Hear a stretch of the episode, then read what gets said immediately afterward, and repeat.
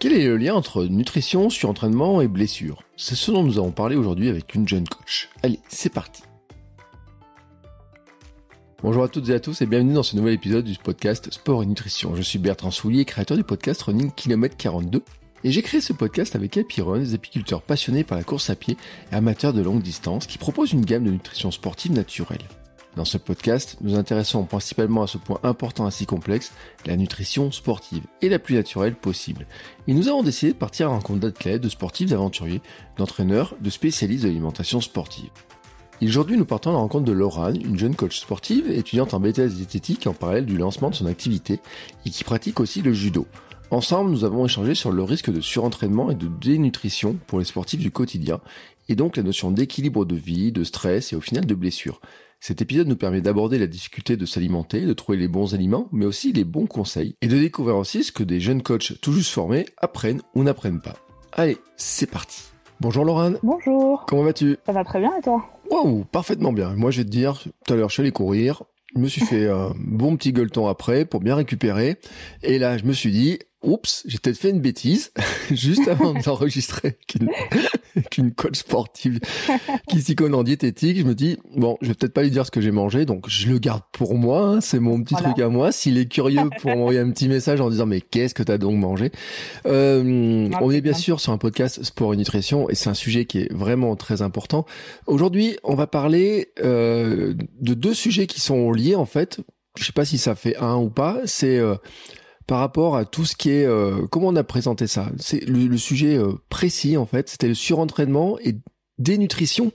Euh, et on va voir en fait les liens qu'il peut y avoir entre les deux. Exactement, complètement. Ben, en fait, c'est très très lié d'origine. puisque l'un entraîne l'autre, le surentraînement entraîne parfois et bien souvent, entre autres, la dénutrition justement. Donc c'est vrai que c'est deux sujets qui sont très liés, d'ailleurs c'est pour ça qu'on les a mis ensemble. Mm. Et, et effectivement, oui, donc l'un entraîne l'autre, donc euh, ça va être, je pense, intéressant de parler là-dessus. Alors, d'abord, ah, on va faire les présentations, parce que moi, tout le monde me connaît, mais toi, toi, qui es-tu? Qui je suis? Vaste question. Euh, alors, euh, donc je m'appelle Laurane, j'ai 21 ans, j'ai fait une licence STAPS, donc entraînement sportif, ce qui fait que donc je l'ai eu en juin 2021, donc c'est tout récent. Euh, ce qui fait donc de moi une, une coach sportive, mmh. comme mes d'état.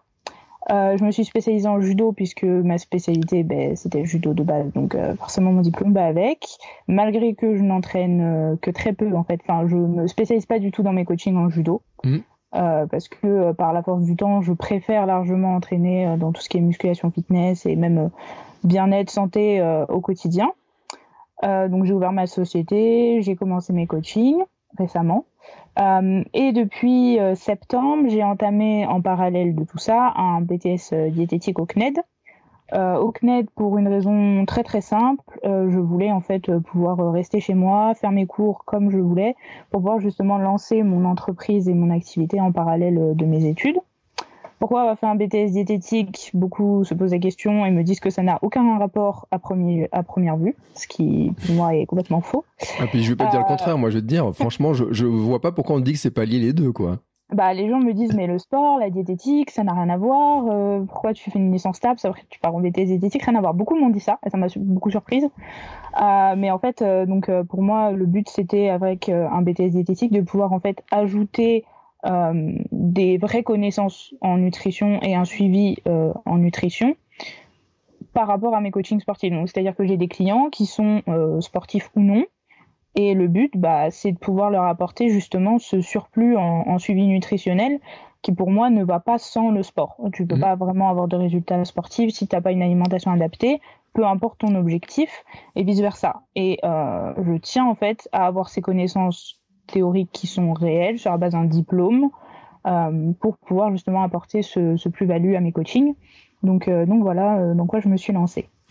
Mais tu sais, moi, ce qui m'étonnerait plus, c'est de dire, mais pourquoi tu as besoin de faire ça alors que tu as déjà en STAPS? Pour moi, c'est quelque chose qui devrait être enseigné, non? Ah, c'est très peu enseigné malheureusement. C'est la raison pour laquelle justement moi j'ajoute ça et qu'on n'est pas qu'un à le faire. D'ailleurs, beaucoup euh, d'étudiants avec qui je parle en stage me disent que ils ont aussi pour projet justement après de faire un BTS diététique, parce que finalement, en tout cas dans la fac où j'ai été, donc moi j'ai été à la fac de l'université de Paris. Mmh. c'est très peu enseigné. On a énormément de physiologie de l'exercice, alors ça c'est prédominant, hein, clairement, dans tous les domaines, on est super calé là-dessus. Pareil pour tout ce qui est d'un peu toutes les sortes, parce que bah, vu que STAP c'est pluridisciplinaire, forcément on a beaucoup beaucoup de domaines où on s'y connaît euh, plutôt très bien. Hein. Même en préparation mentale, on est plus euh, formé en préparation mentale qu'en diététique. En diététique, on n'a aucun cours qui s'appelle diététique et on a euh, un ou deux cours en physiologie abordés très rapidement sur les besoins d'un sportif en, sport et c'est tout quoi. Enfin, mmh. on, a, une alimentation et c'est tout.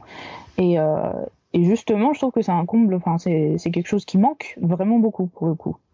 Parce que ben, c'est vraiment indétachable pour moi. Oui, parce que de toute façon, on l'a dit, on le dit souvent, un sportif qui a pas de carburant pour avancer, il y a un moment donné où ça marche pas. Et, euh, même d'ailleurs, parce que euh, dans le judo, ou peut-être que les gens se rendent pas compte, parce que moi, tu sais, de l'œil extérieur, le judo, je me dis ouais, attends, il se roule sur un tatami pendant 4 minutes et puis basta. et je caricature volontairement les choses, mais on peut se dire, on a du mal à voir en fait comment, euh, quelle est la, la, la, dépense énergétique, quels sont les besoins de nutrition, etc. Mais j'imagine que dans le judo, c'est extrêmement particulier parce que c'est des compétitions qui durent sur une journée, qu'il y a des, du temps entre certains combats, qu'il y a tout un tas de choses à régler, j'imagine. Et puis, on avait parlé du poids dans des épisodes sur cette gestion du poids, d'être au poids, etc. On en a parlé avec un boxeur, on en a parlé avec des coureurs, on en a parlé, j'en ai parlé avec des, même dans un autre podcast que j'ai avec un judoka ancien judoka, on parlait de cette histoire de poids. Euh, c'est vraiment, enfin, si tu maîtrises pas la nutrition, enfin, je vois pas quel sport finalement tu peux euh, pratiquer, en tout cas à un bon niveau et sans te cramer, quoi. Exactement. Et euh, pour revenir justement sur l'histoire du poids au judo, c'est d'ailleurs une des spécialités que j'aimerais dans laquelle j'aimerais me lancer parce qu'en fait le problème du judo, de par les catégories de poids, au-delà de pouvoir gérer euh, sur une journée ou quoi que ce soit les, les combats, et en fait c'est très euh, énergivore comme, euh, comme mm. sport, malgré ce qu'on pourrait croire, il faut pas mal de force, pas mal d'endurance, et en fait on se crame très vite en judo, c'est-à-dire que dans un combat de 4 minutes, il y a une intensité telle qu'en fait les batteries sont très vite à plat, euh, et il y a un deuxième problème très récurrent au judo qui est assez, pour moi en tout cas, trop peu abordé, que ce soit en judo en tant que tel, dans les entraînements, etc., ou même euh, d'une manière générale dans le sport, c'est que euh, le judo, de par les catégories de poids, crée énormément de problèmes de, au niveau de l'alimentation, mmh. notamment des TCA, que ce soit boulimie ou anorexie ou autre, parce que en fait le judoka, ce qui n'est pas toujours abordé, et moi, j'ai vu ça beaucoup en compétition, mais c'est vrai qu'en termes d'amateurs, on le voit beaucoup moins dans les clubs loisirs. Euh, mais quand moi j'ai commencé à aller un tout petit peu plus haut, dans des niveaux un peu plus hauts, et à côtoyer le monde un peu plus de la vraie compétition, euh, je me suis aperçue d'une vraie défaillance au niveau euh, de la gestion du poids. C'est-à-dire que par exemple, un judoka euh, va en fait euh, se priver de nourriture euh, presque à boire que de l'eau et manger trois feuilles de salade tous les jours pendant deux semaines avant une compétition parce qu'en fait sa catégorie de poids on va dire qui est celle d'habitude quand il n'est pas en période de préparation de compétition on va dire qu'il a un certain poids et que pour lui permettre de faire des performances plus adaptées ils mmh. vont, en fait, ses entraîneurs ou même son staff et d'une manière générale le judoka va en fait descendre d'une catégorie de poids. C'est-à-dire qu'il va se entre guillemets privé de nourriture ou descendre considérablement ses stocks juste avant une compétition, donc une semaine à deux semaines, pour perdre 5, 10, 15, 20 kilos. Et euh, en fait, deux secondes avant la compétition, il va reprendre tout parce qu'il va, enfin ou juste après, parce qu'il va aller manger des choses complètement absurdes. Vraiment, j'en ai vu euh, manger des kebabs deux minutes avant de monter sur un tatami. Ça n'a aucun sens. Euh, ça fait trois semaines qu'il mange de la salade et qui boivent de l'eau et c'est tout. Et deux minutes avant de monter sur un tatami, ils vont manger des kebabs. Enfin, bon, après, au niveau, c'est pas, pas exactement la même chose, mais c'est vrai que dans les compétitions, intermédiaires, c'est ce qui se passe. Et moi, j'ai été un peu choquée de me dire, mais en fait, pourquoi pas conserver une alimentation qui est bah, normale euh, et adaptée et complètement voilà sans se priver, même si quitte à avoir une catégorie de poids qui te permet peut-être de faire un peu moins de performance, mais qui choquera moins ton corps au final que si tu lui fais faire euh, vas-y je prends 20 kilos ah bah non j'en perds 10 ah bah non je remange comme je sais pas quoi juste avant enfin ça n'a c'est c'est pas ouf quoi comme concept c'est pas c'est pas génial et j'aime pas trop l'idée donc euh, c'est vrai que dans le temps, en tout cas avec le BTS, etc., j'aimerais bien me spécialiser justement dans les troubles comportement alimentaire dans les sports à catégorie de poids, parce que bien sûr le judo, entre autres, euh, mais comme tu disais, la boxe et toutes les, tous les sports, et puis même les sports en général, hein, il n'y a pas que les sports à catégorie de poids, mais c'est vrai que ça c'est un, un problème euh, récurrent et qui moi me, me dérange, on va dire. Mais c'est vrai que c'est un, un, vrai sujet. On avait parlé avec euh, Yvan Rassa qui a été euh, qui a fait euh, écrit un livre hein, sur sa boulimie. alors lui en tant que coureur, qui est paradoxalement pas un, sport où il y a une catégorie de poids, puisqu'on n'est pas limité par le poids, mais où tout le monde essaie d'être le plus léger possible, vraiment le plus léger possible. Hein, ça c'est, il y a une, un allègement, euh, alors qui fait même débat. Hein, on fait ça fait partie des sports où il y a un gros débat de savoir, de dire, euh, est-ce que, que c'est, euh, moi je dis que je suis, euh, je suis bien, euh, je, je, suis assez, assez bon en matière grasse. Moi je suis plutôt à 20% enrichi en matière grasse que, que 8. Mais c'est vrai qu'on voit les coureurs qui en, apparence, enfin, mm. sont, sont, et puis on pourrait parler du cyclisme aussi, j'imagine. Oui. Euh, là aussi, où c'est pas des catégories de poids officielles, mais en fait, il y a une espèce de poids, euh, comment dire, euh, peut-être même dans la tête des entraîneurs, une espèce de poids théorique où, où dans les, les sportifs se disent, oh, mais si je fais pas 60 kilos, je vais jamais pouvoir euh, courir mon marathon en moins de, mm, mm, en moins de 3 heures, quoi, ou en 2h30 ou 2h15. En fait, c'est très ancré dans les mœurs que le poids euh, Enfin, après, c'est pas forcément faux, mais euh, je dirais qu'il y a beaucoup d'autres euh, facteurs qui dépendent et qui font que la performance est bonne ou pas. Euh, au-delà des facteurs poids, il y a énormément de facteurs, et même au-delà de l'entraînement, il y a énormément de facteurs, notamment des facteurs biologiques, des facteurs même génétiques, auxquels on ne peut rien, en fait, qui font que la, que la performance sera bonne ou moins bonne ou, ou qu'elle va être bonne à une période et moins bonne à une autre. Et en fait, le poids reste un peu trop central par rapport euh, au reste. C'est-à-dire qu'en fait, on a l'impression que la seule chose, entre guillemets, à laquelle on peut vraiment changer rapidement pour euh, atteindre une meilleure performance, c'est le poids. Mais en fait, euh, il y a tellement d'autres facteurs qui parfois sont laissés de côté, notamment euh, je pense à maintenant ça commence à devenir un peu moins, mais euh, notamment la préparation mentale, c'est quelque chose qui est extrêmement peu travaillé par rapport justement au poids ou à, d'autres choses, alors que c'est un élément qui est central entre guillemets de de la performance. Et c'est vrai que c'est trop peu encore travaillé et trop peu connu entre guillemets. Euh, c'est un élément important cette histoire de dénutrition, de surentraînement. Alors, euh, tu disais que euh, au niveau sportif, euh, tu avais commencé à monter et tout, et j'ai vu dans tes postes assez anciens, en tant qu'étudiant, tu faisais aussi 14 heures d'entraînement de judo par semaine? Alors, c'était pas d'entraînement de judo. En fait, ce qui s'est passé, c'est que entre ma première année et ma deuxième année, euh, j'ai été ce qui s'appelle à Jacques, donc c'est-à-dire que j'étais à cheval sur deux années. Mm. La première année, je me suis blessée, je me suis fait une entorse grave à la cheville. Et en fait, en STAPS, on a des sports imposés, notamment de l'athlétisme, de la gymnastique. Et moi, après, j'avais du foot et du badminton. Le problème de l'athlétisme et de la gymnastique, c'est que avoir une entorse à la cheville, en plein hiver en plus, c'est un petit peu compliqué. Faire du triple saut avec une entorse à la cheville, mhm. c'est se résoudre à pas pouvoir en faire. Faire des haies, enfin sauter ou franchir des haies, c'est presque impossible aussi. Surtout quand on n'a que 12 séances, donc 24 heures pour s'entraîner en tout sur le mhm. semestre. Donc il faut arriver à faire des performances qui parfois sont équivalentes à des champions de France en 24 heures d'entraînement, ce qui est déjà euh, pas facile. L'athlétisme est loin d'être ma spécialité puisque le judo et l'athlétisme, il y a quand même une marge. Oh. Forcément. Donc forcément, blessé de surcroît, c'était très euh, compliqué pour moi. Donc je n'ai pas validé les sports parce que les barèmes sont vraiment hallucinants pour le coup en STAPS et en athlétisme, en gymnastique et en natation, qui sont les trois sports, euh, en tout cas dans ma fac, euh, qui étaient imposés, les barèmes sont vraiment, vraiment hallucinants. et le problème, c'est que du coup, étant blessé et en plus n'étant pas dans ma spé, forcément, euh, mes performances étaient euh, vraiment pas ouf. vraiment, vraiment pas bonnes. Euh, et en fait, à l'époque, je voulais faire kiné quand je suis rentrée en première année de STAPS. Donc, en fait, on n'avait pas le droit d'avoir des rattrapages pour pouvoir, bah, en fait, avoir son concours. Sinon, on était éliminé d'office. Et les rattrapages de sport comptaient. Mm. Donc, moi, je ne voulais pas aller au rattrapage, etc. Donc, j'ai tenté. Donc, c'est-à-dire qu'à la place de prendre le temps de me réparer ma cheville correctement, j'ai essayé de quand même faire des performances avec une cheville qui était vraiment pas, pas, pas réparée du tout, à tel point que même ma kiné me déconseillait de, de faire euh, mes épreuves, etc. Et donc, euh, de surcroît, ce qui s'est passé, c'est qu'au final, je n'ai pas validé.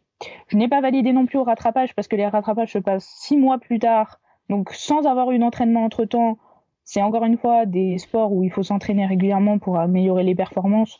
Six mois entre deux sans entraînement, bah forcément, euh, ça a donné des perfs qui n'étaient toujours pas assez bonnes. Donc, quand je suis passée euh, en deuxième année, je n'ai pas validé au début ma première année complètement. Il me manquait, je crois, 0,16 points, un truc comme ça. Et ils ne me l'ont pas accordé. donc, j'ai dû, en fait, passer en deuxième année avec ce qu'on appelle les dettes. Donc, être à Jacques, à journée, autorisé à continuer. Et dans les dettes, il y avait mes sports de L1. Mais tous mes sports de L1. Parce mmh. qu'en fait, on valide le bloc ou pas. Donc, il a fallu que je fasse mes sports de deuxième année, plus mes sports de première année, plus mes entraînements de judo personnel. Hmm. Ce qui a fait que j'en étais à une quinzaine, presque vingtaine d'heures de sport par semaine. Donc voilà, euh, ce qui fait que en fait c'était très compliqué d'arriver à faire toutes les heures de cours, toutes les heures de sport de première année, donc c'est-à-dire 8 heures de sport, plus euh, les, je crois, 6 heures de sport de deuxième année, plus euh, mes entraînements personnels de judo à côté, plus le stage à un moment qui s'est aussi ajouté. Enfin, il y avait énormément, énormément d'heures de sport. Euh, d'où le fait que du coup, je m'en suis arrivée à ce point-là. T'as tenu le choc, ton corps, tout ça, a tenu le choc? Alors, étonnamment, plutôt bien. Euh, c'est-à-dire qu'au début, quand on m'a annoncé que je devais faire 15 heures de sport, j'étais regardée, je me suis dit, alors bon, euh, les gars, faut pas abuser, je ne suis pas non plus euh, athlète professionnel, j'ai pas l'habitude d'avoir une cadence de d'entraînement à parfois 4 heures de sport dans la même journée, mais de deux sports différents. parce que du coup, le matin, par exemple, le mardi, j'avais typiquement foot à 8 heures du matin, qui pleuve, qui vente ou qui neige, par mmh. ailleurs. Euh, et euh, deux heures après, euh, après j'avais judo pendant deux heures en spé. et là, la cadence, elle est pour le coup, comme c'est une spécialité vraiment vraiment très élevée. Et puis ça reste du judo, donc forcément l'intensité est haute aussi. ce qui fait que en fait le combo des deux était un peu compliqué à tenir. Mais étonnamment, je me suis pas blessée. C'est-à-dire que au contraire, j'avais plutôt une bonne j'avais en fait un bon ensemble, c'est-à-dire que je me blessais pas. Et en fait, je pensais être extrêmement fatiguée. Et au contraire, je me suis sentie bien plus euh, vitalisée à ce moment-là que, que dans des phases où je m'entraînais moins. Après, la nutrition, bon, euh, on va pas se cacher qu'en STAPS, on a l'impression que tout le monde mange super bien, mais c'est pas forcément le cas ce qui a dû aussi contribuer à des blessures, etc. Mais c'est vrai que euh, j'aurais cru en fait que j'allais plus me blesser, j'aurais cru que j'allais être plus fatiguée, que j'allais vraiment vraiment avoir du mal. Et finalement, euh, je sais pas si c'est parce que j'ai trouvé un équilibre euh, qui me convenait, que j'arrivais à, à, quand même avoir des phases de repos, mais je m'en suis plutôt bien sortie à ce moment-là. Donc le surentraînement n'est pas forcément euh, lié au volume de sport, à l'enchaînement des sports. Alors ça dépend. En fait, le surentraînement, le, problème en fait, ça va être de savoir gérer intensité et durée de repos des séances. Mmh. C'est-à-dire que euh, plus en fait on va avoir une, une intensité élevée euh, de, de séances, plus il va falloir en fait espacer entre guillemets les séances, le temps d'avoir un temps de récupération suffisant. Mais euh, là, je pense que ce qui a joué beaucoup, c'est que je ne faisais pas le même sport tous les jours. Mhm. Et ça, je pense que c'est considérable dans le fait que justement, ça m'a pas amené au surentraînement parce que je n'avais pas en fait le même sport tous les jours, donc ça travaillait pas forcément les mêmes groupes musculaires, ça travaillait pas forcément la même intensité, les mêmes euh, les mêmes points en fait physiques. Mais si j'avais fait, je pense, 15 heures de sport, enfin 15 heures de judo par exemple tous les jours, enfin pendant euh, je sais pas combien de temps là, je crois trois mois, quatre mois. Je pense qu'à un moment il y aurait eu blessure, il y aurait eu perte de, même de motivation en fait tout simplement. Là le fait de changer régulièrement de sport, de ne pas faire les mêmes sports tous les jours, puis de même pas travailler dans les séances les mêmes points, a fait que heureusement ça m'a pas amené à ce point-là. En revanche le surentraînement c'est plus typique quand c'est un même sport euh, pendant vraiment une longue longue période avec une intensité qui ne fait que croître qu'on mmh. descend jamais ou qu'on fait jamais par palier euh, avec une alimentation qui parfois est euh, décadente avec un des heures de sommeil qu'on limite qu'on restreint ou carrément qu'on abandonne et avec plein d'autres phénomènes à côté qui sont pas forcément dus à l'entraînement pur euh, qui peuvent être même des, des, faits euh, complètement personnels euh, qui font qu'en fait la motivation diminue. La motivation diminue entraîne qu'en fait bah, l'entraînement nous motive plus du tout et qu'on n'a plus envie d'y aller et qu'en fait bah, blessure parce que peur de se blesser. Ça c'est aussi un, fait assez intéressant du entraînement c'est que enfin et même du, du sport en général, c'est que plus on va avoir peur de se blesser parce qu'on va sentir en fait que notre corps commence à fatiguer et plus on a de risque de se blesser. Et ça, c'est quelque chose aussi que la plupart des gens ne savent pas forcément. Et euh, pareil, limite assez. Mais c'est vrai que plus on va, plus on va s'entraîner en ayant l'impression que euh, on va se blesser, que notre corps fatigue, qu'on n'est plus, on n'a plus assez de force, etc. Et moins nos paires vont être bonnes. Ça va, ça va de, ça va de pair en fait. Mais, euh, mais ouais, le surentraînement, ça peut en fait parvenir par complètement autre chose aussi que juste le surentraînement en tant que tel, le fait de s'entraîner. Mais principalement, c'est dû au fait que, en fait, on laisse plus assez de temps à notre corps pour euh, arriver à récupérer euh, de, du stress en fait qu'on mm. a qu'on a impliqué. Et euh, le problème étant que, en fait, il faut trouver un juste milieu entre trop s'entraîner et pas assez s'entraîner, mm. ou du moins trop récupérer et pas assez récupérer. Mm. Parce que le risque, c'est que si on s'entraîne trop bah, sur entraînement, et si on s'entraîne plus assez, ou du moins si on augmente de trop la période de récupération, à ce moment-là, euh, il va se passer un truc tout bête, c'est que euh, il y aura plus assez de, enfin, il y aura trop de récupération, notre corps va plus s'adapter comme on le souhaite, et en fait les résultats vont aussi décroître. C'est c'est un, tout un équilibre en fait que moi quand je me suis blessé sur la préparation de mon premier marathon, mon ostéo m'a appris un truc que je ne connaissais mais pas du tout, qui est, euh, et j'en ai parlé beaucoup dans mon autre podcast, qui est le stress mécanique cette notion de stress mécanique. Euh, je pense que tu as vu ça, hein. là on, a dit le mot stress, mais vraiment c'est un truc sur lequel il faut revenir parce que c'est extrêmement important. C'est la quantification du stress mécanique, c'est-à-dire qu'à un moment donné, c'est exactement ce que tu dis, hein, c'est de se dire, il faut que mon corps, je m'entraîne assez pour qu'il y ait finalement un stress qui provoque de l'adaptation. Exactement. Mais si finalement j'en fais pas assez, et eh ben mon corps il va pas s'adapter. Et on sait même d'ailleurs qu'en course à pied par exemple on dit qu'en 15 jours ben on a perdu beaucoup des bénéfices de notre entraînement. Ce qui pose la question parce que là on enregistre le 4 janvier il y en a plein qui se sont posé la question de faut-il que je fasse une pause pendant les vacances de Noël au Nouvel An pendant l'hiver mais je vais perdre mon niveau etc Bon, il y a plein de questions comme ça hein, dans lesquelles on est, mais qui, finalement, quand on n'a pas trouvé la bonne réponse ou la réponse qui nous convient bien, on arrive à ces notions de surentraînement. Exactement. Et puis, euh, donc là, on parlait du stress mécanique. Donc, effectivement, le surentraînement euh, provient, enfin, arrive à ça notamment parce que euh, les articulations, les muscles, fatigue, etc. et nous, on a beaucoup parlé en STAPS aussi de la notion de stress oxydatif, donc au niveau des cellules, euh, qui fournissent moins de, de, ressources énergétiques, qui ont du mal à, à fonctionner, qui euh, font aussi agissent euh, sur le rythme cardiaque, qui agissent, qui agissent aussi énormément sur le système nerveux. ce qui en fait provoque au-delà d'une diminution de, de performance provoque aussi énormément d'anxiété, énormément d'insomnie, énormément de d'instabilité, de d'irritabilité, de dépression même parfois. Euh, et puis, d'une manière générale, le fait de voir ses performances diminuer pour un sportif, euh, c'est vraiment, vraiment euh, l'une des pires choses, je pense, pour un sportif qui s'entraîne régulièrement, voir qu'en fait, il a bon d'essayer de fournir des efforts, son corps ne, lui donne plus les résultats qu'il attend. Et ça, c'est quelque chose qui est, énormément... Enfin qui est très difficile pour un sportif. Plus le niveau est haut, plus les sacrifices sont importants et plus ce sentiment de d'échec entre guillemets de, de plus euh, réussir à faire euh, quoi que ce soit euh, est important mais effectivement les pauses il faut il faut vraiment les les prendre aussi. Le, ce qu'on dit, c'est que les muscles ont une mémoire, donc la mémoire musculaire, ce qui fait que parfois une pause, on a l'impression qu'elle va en fait causer une, baisse de niveau, et finalement le muscle va se servir de ce temps pour bah, se reposer, se reconstruire.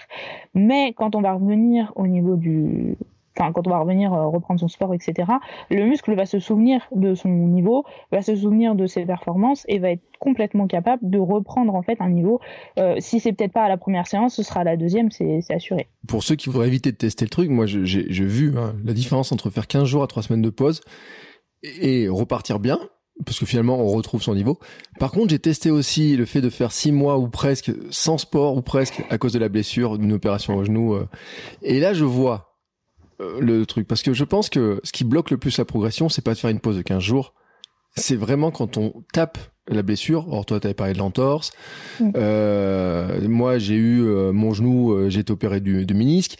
il peut y avoir plein de trucs comme ça. Et vraiment là, moi, j'ai l'impression d'être reparti, mais j'allais dire, à un moment donné, je me suis dit, je suis reparti trois ans en arrière. En fait, en six mois, je suis reparti. J'ai eu le sentiment, euh, moi, sur ma VMA en courant, sur ma vitesse, et encore maintenant, tu vois, je, je dis, mais c'est fou le retard, le, recul que j'ai pris euh, par l'arrêt complet qui est lié. Et donc, il faut éviter d'arriver à ce niveau de, de taper la blessure. Alors, bon, il y a des trucs, une entorse, tu te fais une cheville en, nous en trail, par exemple, on se fait une cheville sur un caillou ça, c'est un truc, c'est hors. et encore que, encore que, est-ce que ça peut être lié finalement au surentraînement? Se dire, peut-être que quand je suis surentraîné, un caillou au milieu du chemin, par exemple, euh, ou je sais pas, dans un autre sport, ça pourrait être euh, une mauvaise esquive ou dans, je sais pas, un sport. Enfin, tous ces gestes-là qu'on aurait qui sont pourtant répétitifs d'habitude, est-ce qu'on les fait moins bien en fait? Alors, euh, je vais prendre un exemple très concret qui m'est arrivé en deuxième année, un truc très, mais très bateau. Ah, pour le coup, euh, on peut pas faire plus bateau que ça.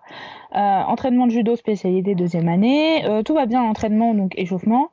Donc comme je disais, le premier semestre s'est passé à merveille, hein, aucun souci. Je reviens des vacances, donc première ou deuxième séance de judo. on fait du saut de mouton, mmh. truc très basique que même les enfants font sans se blesser. Je fais toute une série euh, de, de sauts de mouton, donc bien sûr le plus rapidement possible, etc. Tout se passe très très bien.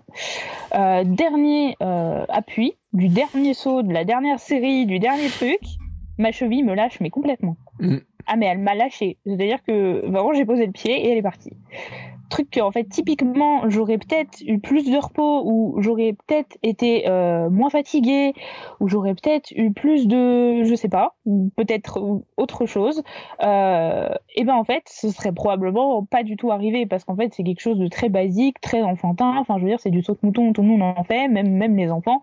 C'est pas quelque chose de, de, très difficile. Et pour autant euh, je pense que la fatigue que j'ai accumulée au premier semestre plus le temps de pause entre deux qui a fait qu'en fait mes muscles se sont dit bah vas-y je suis en vacances tranquille, il euh, n'y a plus aucun problème, euh, voilà, je peux me reposer. En fait, la reprise a fait que le moindre petit truc qui pouvait en fait euh, provoquer une blessure, bah ça l'a fait, mais tout de suite.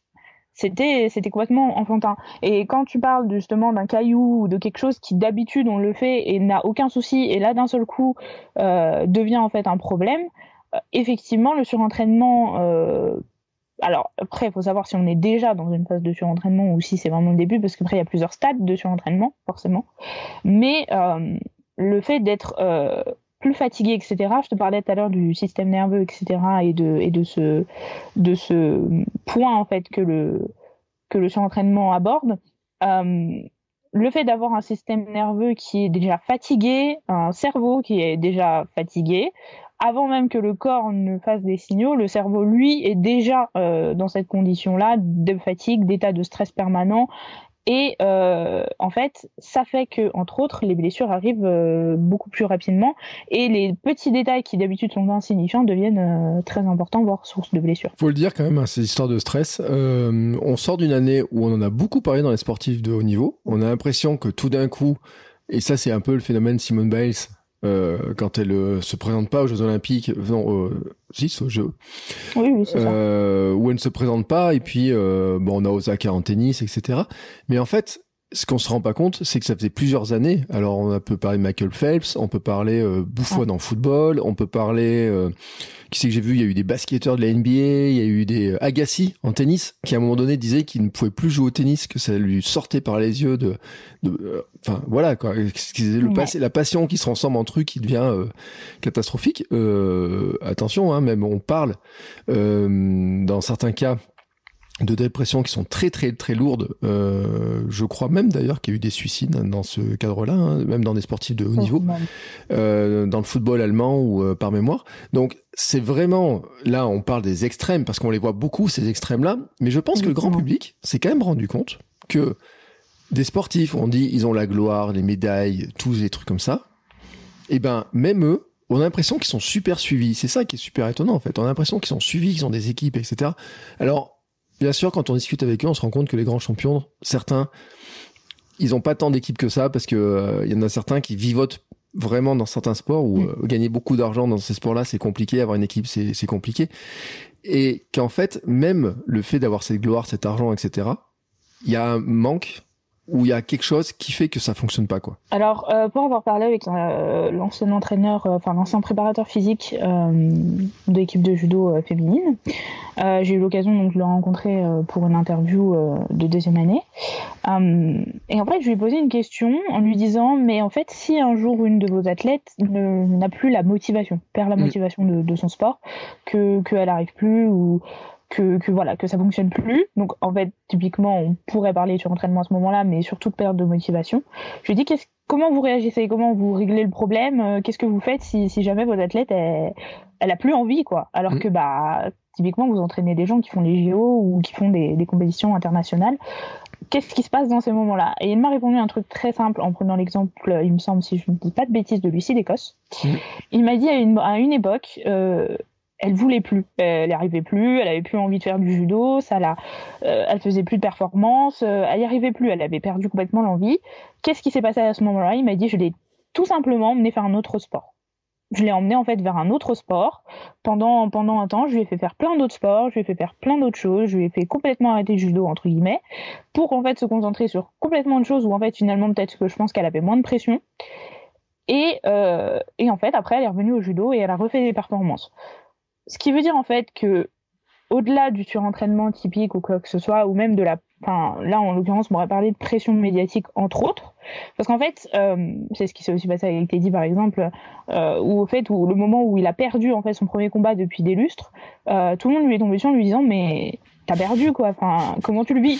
Et lui il a dit ben en fait je suis soulagé parce que tout le monde s'attendait, enfin tout le monde pensait que j'allais jamais perdre etc. Mais en fait en perdant Bon, bien sûr, j'aurais préféré gagner, mais en perdant, je trouve aussi que de un, je suis humain, et de deux, ben oui, euh, l'entraînement, on, s'entraîne, etc.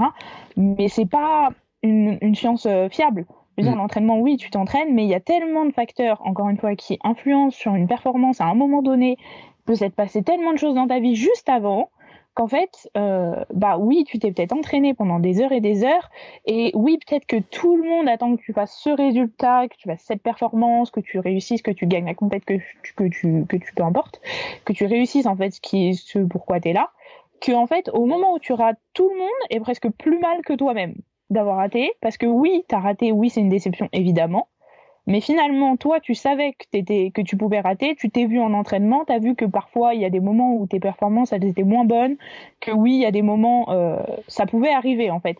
Parce que ce qu'on ce qu'on inculque aussi beaucoup aux sportifs de haut niveau, entre autres, c'est que oui, euh, tu t'entraînes pendant des heures, oui, tu fais des sacrifices, mais l'échec, il est permis. C'est pas un, c'est pas un échec en soi, c'est pas une fin en soi, l'échec.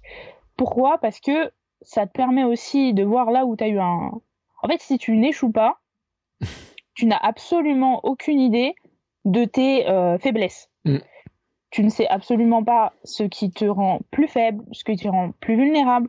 Tu ne sais absolument pas quelle prise, par exemple, en judo te fait chuter, quelle action de ton bras fonctionne pas, quel pied fonctionne pas, quel machin fonctionne pas, quelle, quelle fréquence de course enfin, tu, voilà, la nourriture qu'il faut pas que tu manges juste avant ou juste après. Euh, il y a plein de, facteurs sur lesquels tu peux jouer. Et si jamais tu n'échoues, jamais tu es au courant de ces infos-là. Jamais tu as, ce, truc-là et jamais tu peux progresser.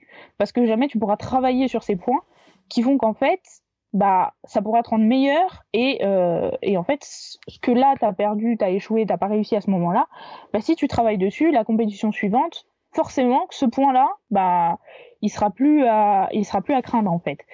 Et, euh, et c'est vrai que cette pression du grand public de dire oui mais il s'entraîne, oui mais euh, il est médiatisé en fait et le fait d'être médiatisé te rend presque au jeu des gens euh, presque invincible ou presque euh, un super héros mais en fait pas du tout. Euh, le sportif avant tout c'est un être humain classique. C'est un être humain qui a des problèmes dans sa vie personnelle et euh, professionnelle aussi qui parfois ne s'entoure pas du bon staff et ça c'est aussi un détail euh, assez important, c'est que parfois tu vas commencer une carrière avec un entraîneur, un préparateur physique, un kiné, un ostéo, un préparateur mental ou peu importe, et qu'en fait 5 ans, 10 ans plus tard, tu vas te rendre compte que tu as peut-être même bon super bien t'entendre avec cette personne, il te permet plus d'évoluer mmh. comme tu le devais. Euh, et c'est pareil même au niveau des clubs, parfois tu te rends compte que une façon de t'entraîner euh, dans un certain club ou un certain endroit ou avec une certaine personne, en fait, ne va plus ou va te convenir à une époque, va plus te convenir après, ou alors va plus te permettre de progresser autant que ce que ça t'a permis de progresser en une séance euh, à un autre endroit. Et, euh, en fait, c'est plein de, choses comme ça que le grand public ignore parce que c'est très bien caché par par la plupart des, sportifs euh, athlètes professionnels.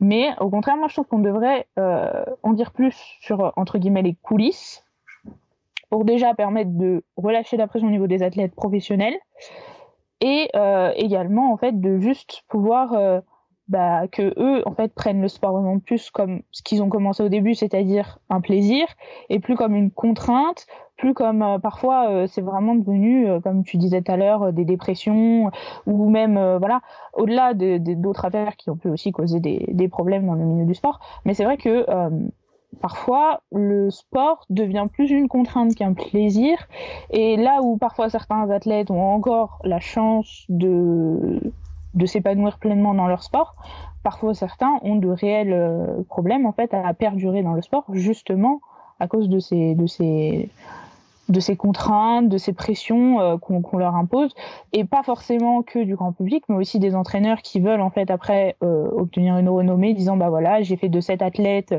un champion au judo, j'ai fait de cet athlète un, machin, je l'ai pris à tel endroit et puis je l'ai amené à un autre, et regardez ce que j'en ai fait en fait, il y a aussi beaucoup ça. Mais c'est vrai, et puis après dans les sportifs amateurs, il y en a beaucoup qui se mettent une pression énorme aussi, on le voit.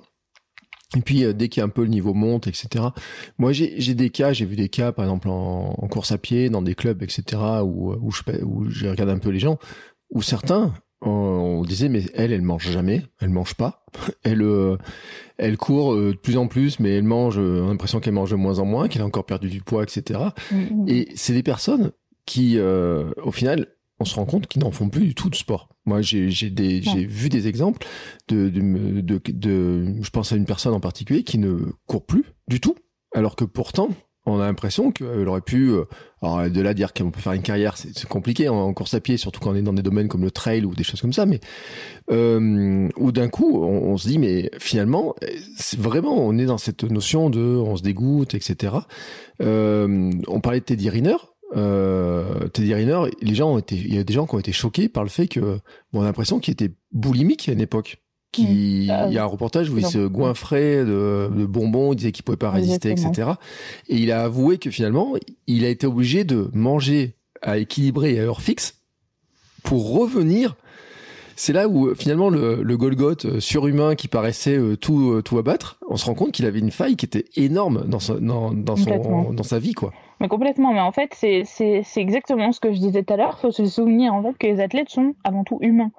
C'est-à-dire que oui, on a l'impression qu'ils brillent sous les feux des projecteurs, qui sont incroyables, qui font des performances surhumaines, que euh, on pourra jamais les battre, qu'ils sont invincibles, que, que, que, on en entend des, des vertes et des pas mûres sur, sur les athlètes.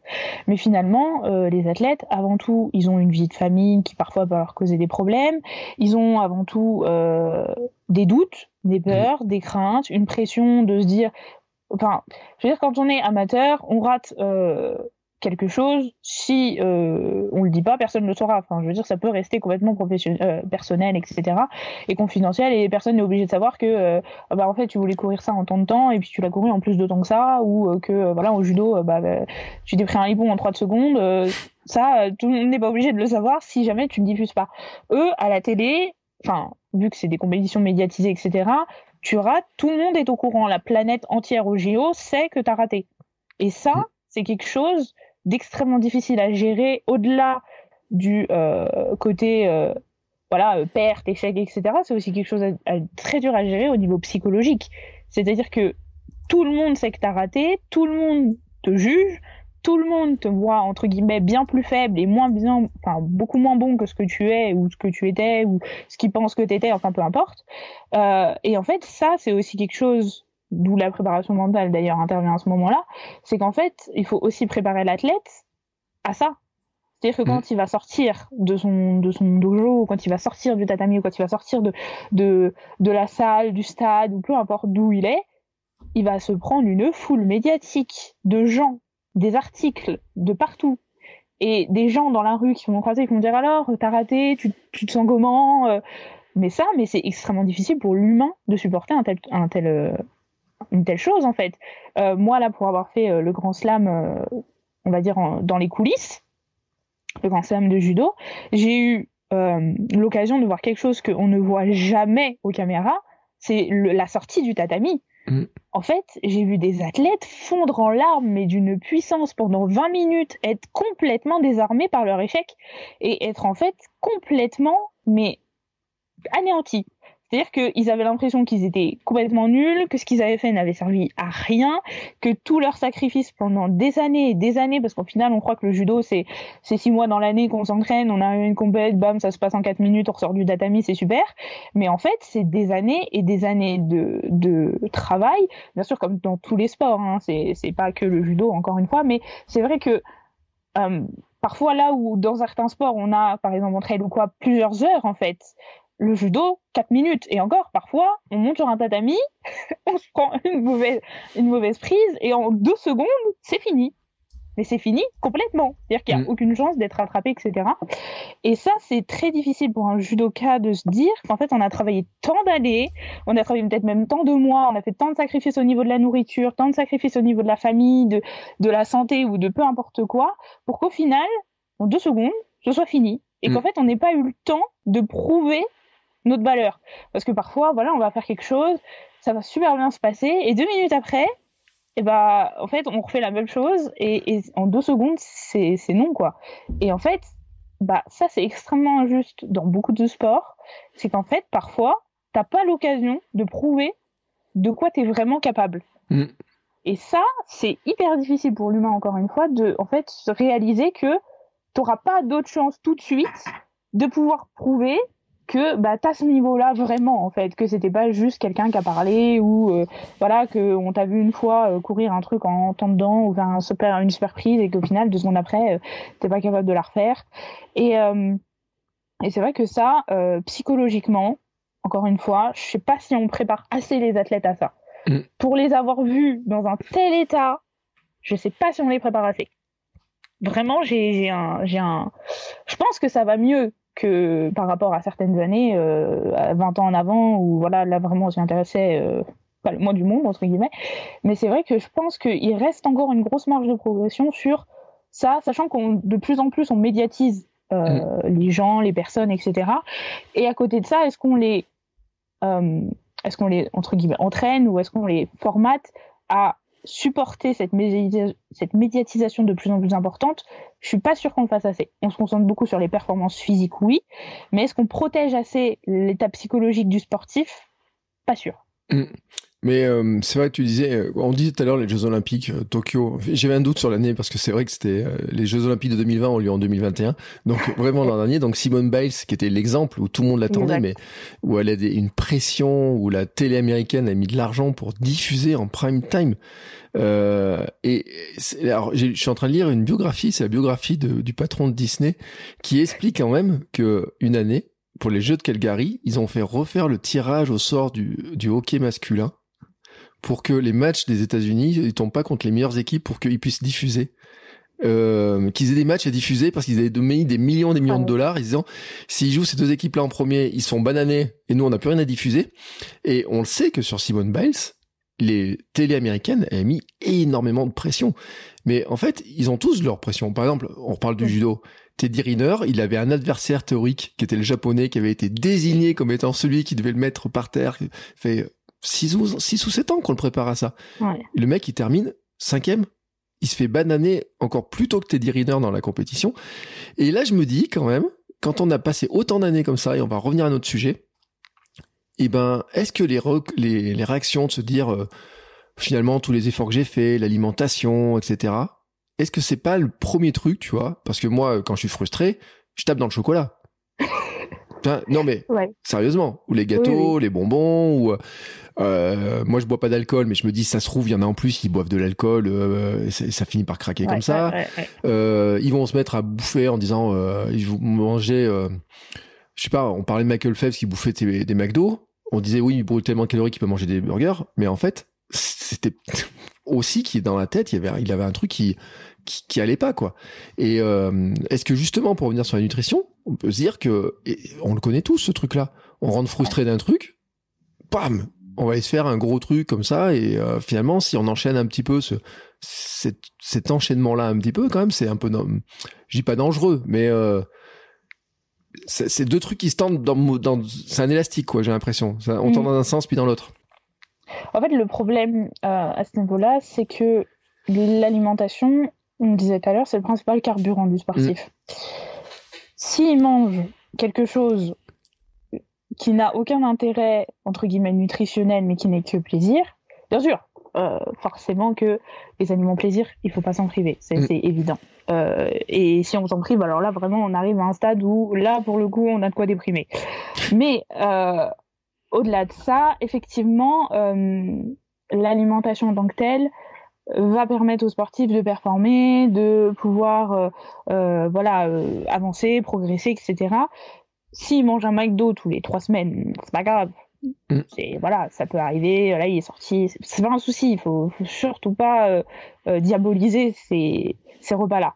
En revanche, si le gars se met à manger un McDo tous les jours, parce que voilà, ça ne va faire qu'empirer la situation de ses résultats. Mm. C'est-à-dire que s'il il prend pas les bons aliments pour que son corps puisse faire euh, le taf, bah, il va se passer tout bêtement ce qu'on pourrait tous penser qu'il va se passer, c'est-à-dire qu'au d'un moment, bah, il va plus se passer de performances incroyables. Si le gars, et, au-delà du fait de, un moment, arriver euh, en, en, obésité, ou au-delà du fait d'arriver, ou peu importe euh, quel, euh, quel moment ou quoi que ce soit, au-delà du fait d'arriver donc en boulimie ou dans les excès euh, de l'obésité ou dans les excès de poids ou dans le fait que voilà ça va être plus difficile de se déplacer ou je sais pas quoi euh, au-delà de ça le problème étant vraiment que un sportif ses besoins nutritionnels sont conséquents en termes de glucides complexes. Ses euh, ses besoins sont aussi conséquents en termes de lipides malgré ce qu'on pourrait croire et euh, ils sont aussi conséquents, bien sûr, là tout le monde est au courant, en termes de protéines. Bon, mm. là, jusque-là, on est tous d'accord là-dessus.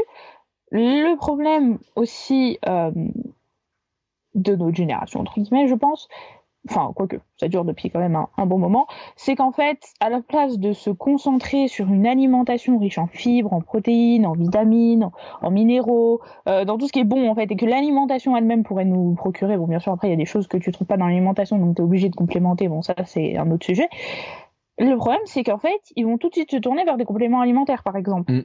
Pour la protéine, à la place de manger, euh, il y a des sportifs, ils font six repas par jour. Et six repas... Euh, en termes de, de, de, viande, ou même s'il y en a qui sont végétariens, même si c'est quand même compliqué, je trouve, à, un très très haut niveau de, de comment dire, d'associer le fait d'être végétarien et, euh, et de faire des hautes performances euh, pour un besoin de protéines évident, entre autres. Euh, mais ça, c'est encore un autre souci. Le vrai problème, c'est qu'en fait, euh, à la place d'aller chercher dans l'alimentation déjà et de trouver une alimentation variée, le gars va peut-être manger un McDo et se prendre quatre shots de whey après mais en fait ça va pas fonctionner. Mm. parce que oui ça va peut-être fonctionner c'est sûr sur le moment super on aura des protéines c'est super l'apport il est génial. Mais le problème c'est que oui il y a un côté positif on fait des super perfs fou c'est magique. Problème numéro un ça va pas tenir dans le temps. Problème numéro deux ça va créer d'autres problèmes. Euh, c'est pas naturel entre guillemets. Et à partir du moment où c'est pas forcément naturel il y a des conséquences. Mm. et quand on ajoute trop de conséquences il se passe un problème. Le corps, au bout d'un moment, il va clairement dire non. Il va, il va forcément réagir. Alors peut-être pas tout de suite, peut-être pas dans les dix prochaines années, mais dans 20 ans, quand à un moment on va se retrouver face à un problème de santé quelconque, bah va falloir chercher la cause. Et la cause, bah au bout d'un moment, elle va être toute trouvée. Hein. C'est que l'alimentation, bah si c'est pas la bonne, le corps, euh, au bout d'un moment, il va, il va clairement euh, pas, pas aimer le concept. Et, euh, et ça, c'est aussi un problème ben, encore une fois, on ne traite pas assez. Et justement, au début, quand on disait qu'en STAPS, c'était quand même fou de pas avoir de cours de diététique, alors que au bout d'un moment, on nous apprend comment planifier, on nous apprend plein de choses super cool, hein, mais ça reste la base de pouvoir inculquer une bonne nutrition à notre sportif qu'on est censé suivre. Surtout que nous, en STAPS, on est vraiment formés pour suivre des athlètes de haut niveau, pas mm. juste des, amateurs de base. On est vraiment formés pour euh, suivre des athlètes de haut niveau, en pôle, à l'INSEP, euh, ou peu importe où. Et en fait, si en amont, on n'a pas ces connaissances qui nous permettent en fait de lui inculquer une bonne nutrition, bah, ça va être difficile. Hein. Parce que là, clairement, moi, pour faire mon BTS à côté, je me rends compte qu'en fait, il y a énormément de choses. Au-delà de l'alimentation du sportif, d'abord, il faudrait peut-être avoir une base sur la nutrition tout court, mm. de l'humain classique.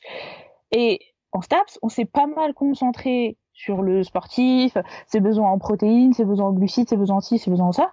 Mais en fait, est-ce qu'on s'est vraiment intéressé d'abord aux besoins tout court de l'humain tout court? Non, on s'est intéressé à sa physiologie, à son anatomie basique, voilà. Mais on s'est pas intéressé à la diététique et à la nutrition et aux besoins énergétiques d'un humain tout court. Mm. Et sans ça, bah ça va être compliqué. Hein. C'est un peu comme euh, courir avant d'avoir marché, ça, ça va pas fonctionner quoi. Et, euh, et, en fait, il y en a beaucoup qui pensent que voilà, ils ont leur diplôme stable, super, on est super calé en diététique du sportif, on a les compétences pour suivre quelqu'un. Mais en fait, pas du tout. Mais alors, pas du tout, du tout, finalement. Et plus, même moi au début, je pensais que, même si c'était toujours dans les projets un BTS et tout ça, je m'étais dit, bah oui, enfin bon, voilà, je vais savoir la plupart des choses. Mais en fait, j'en sais pas la moitié, finalement. Je me rends compte qu'il y a un vrai trou, un vrai, un vrai manque à combler. Et, euh, et en fait, ben, le problème, c'est qu'après, ces personnes-là vont être amenées à entraîner des gens. Mmh. Ça, par contre, c'est une, ça, c'est, c'est, c'est une réalité. Elles vont être amenées à entraîner des personnes et si elles les entraînent avec les connaissances qu'elles ont ou pas, eh ben on va avoir un sacré problème sur les athlètes, les générations futures, les problèmes que les athlètes que ces personnes vont entraîner, bah vont pas avoir les connaissances nécessaires quoi. Et alors qu'on a à l'heure actuelle les savoirs, c'est-à-dire que peut-être qu'avant on le faisait pas parce que voilà les personnes n'avaient pas forcément le savoir adapté. Donc voilà, parce que entre temps la science, etc., les connaissances, euh, bien sûr ça a évolué.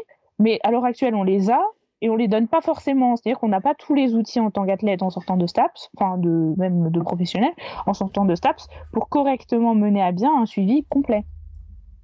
On ne sait pas faire de plan alimentaire, par exemple, mmh. en sortant de STAPS. Sauf que euh, on sait faire une programmation sur euh, des dizaines de mois et d'années euh, pour un sportif, mais on sait pas lui donner, enfin lui dire, bah vas-y, il faut que tu manges ça, ça, ça. il faudrait que là tu augmentes les protéines. Ah bah là, il faudrait que tu diminues les glucides pour telle phase. Ça, on le sait pas. Par contre, on sait lui dire, ah bah là, il faut que tu augmentes l'intensité. Là, il faut que tu, diminues la durée. Là, il faut que tu fasses tel, exercice, etc.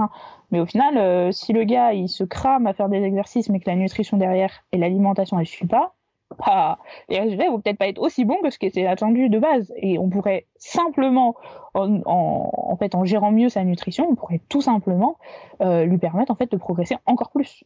Mmh. Et c'est là où on voit aussi que c'est important d'aller chercher des, des, des, spécialistes qui ont vraiment creusé le sujet. Hein, il y en a vraiment. Euh, tiens, je vais revenir quand même sur l'histoire de des, des histoires. Euh, je perds un match et je vais me venger au McDo. Enfin, tu vois le Mmh. truc. Mmh. J'ai retrouvé un article quand même. C'est que aux Jeux Olympiques de Rio, il y avait un McDo dans le village olympique et ils ont été obligés de limiter. Il était gratuit pour les athlètes et au bout d'un mois, ils ont été obligés de limiter euh, la consommation des athlètes parce qu'en en fait, ils se sont rendus compte qu'ils ils se lâchaient totalement. Et alors, je vais te donner, il y a un, un Australien en badminton qui, a, qui est pas médaillé, hein, qui, a, qui était, qui s'est bien privé, hein, qui, qui montre quand même qu'il avait des belles plaquettes d'abdos et compagnie. Et à 22 ans, il s'est payé après après ça avoir perdu, attention. Euh, alors, trois royal, trois cheeseburgers royal, non, trois royal cheeseburgers, un Big Mac, deux hamburgers, six grandes portions de frites, quatre boîtes de McNuggets et six desserts. Ah, d'accord. et en fait, euh, donc il y a lui, mais en fait, ce qui est marquant, c'est qu'il y a des articles anglais, américains, etc., qui montrent qu'il y en avait plein qui faisaient ça qui est au tel point que le McDo qui était à l'intérieur, ils ont été obligés de dire non non mais euh, là on va arrêter un peu.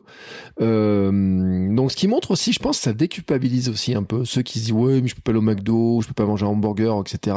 Alors moi je suis pas très McDo parce que quand même je me dis au niveau calorique il y a, il y a quand même beaucoup de vide et pas ouais. beaucoup de, de, choses qui sont intéressantes, mais un, un, hamburger, une pizza à maison, tu vois, il y a, il y a d'autres invités, il y a d'autres invités sur podcast ont parlé par exemple de de hamburgers qui font pour des joueurs de foot, etc. Tu vois, donc où là vraiment il peut y avoir des, des vraies choses. C'est quand ça devient tant que c'est pas une habitude, ouais. en fait, ça pose pas de problème dans la nutrition.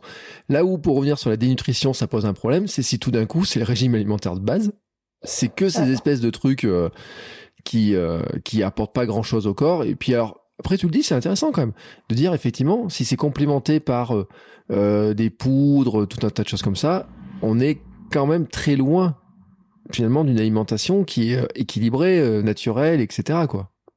C'est exactement ça. Le problème en plus, c'est que euh, la plupart des gens, il y a un deuxième problème aussi qui est là, c'est que parfois, par exemple, il y a beaucoup de, de je sais pas, de conseils alimentaires qu'on trouve un peu partout, mmh. euh, notamment où par exemple ils vont parler des oléagineux. Mmh. Super comme euh, goûter, vous prenez une pomme et une poignée d'amandes. Mmh. Problème de la poignée d'amandes, extrêmement calorique. Par contre, en termes de satiété, en termes de, de densité alimentaire, c'est extrêmement vide. Mm. Qui s'est déjà senti super bien après avoir mangé une poignée d'amandes? Je veux dire, super, ça cale pas du tout, Par contre, en termes de calories, c'est une bombe. Et là, on a un petit problème à ce niveau-là, c'est que du coup, beaucoup vont penser ah c'est super, on a mangé nos amandes, c'est healthy, tadala, tralala, là, leur super terme qui veut rien dire d'ailleurs, on met tout dedans. Mais au final, bah, c'est super, t'as mangé une poignée d'amandes. Est-ce que t'as moins faim? Peut-être pas. Est-ce que par contre t'as pété ton score de calories pour la journée et du coup t'as plus de place pour manger des choses qui pour le coup te cadreraient Effectivement oui, t'as un problème à ce niveau-là. Et euh, et à ce sens-là, c'est extrêmement problématique parce que c'est un peu comme le McDo. C'est-à-dire que, bon, sauf que, bon, quand même, les oléagineux, on a quand même une, des, bons, des bons trucs dedans, mm. évidemment. Mais dans le sens où, le McDo, ça va être super parce que tu vas prendre plein de calories, youhou, mais au final, est-ce que tu as des bons trucs dedans? En quantité très très restreinte. Et comme tu disais, encore, quand on en prend un ou deux de temps en temps, voilà, pour se faire plaisir, c'est cool, super, on partage un beau moment et tout ça, il n'y a pas de problème.